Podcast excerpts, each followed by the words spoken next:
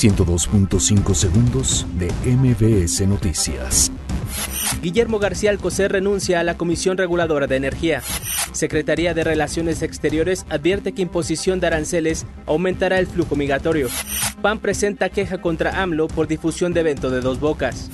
INE expresa preocupación por abstencionismo en pasada jornada electoral. Citlali Hernández aclara que libro autobomba no fue autoatentado. Taxistas y Segov acuerdan mesas de diálogo tras paro en el Valle de México. Sedato impulsará uso de bicicleta como movilidad sustentable y activa. Padres de familia rechazan implementación de uniforme neutro para estudiantes de nivel básico. Disney lanza póster oficiales de la película Rey León. 102.5 segundos de MBS Noticias.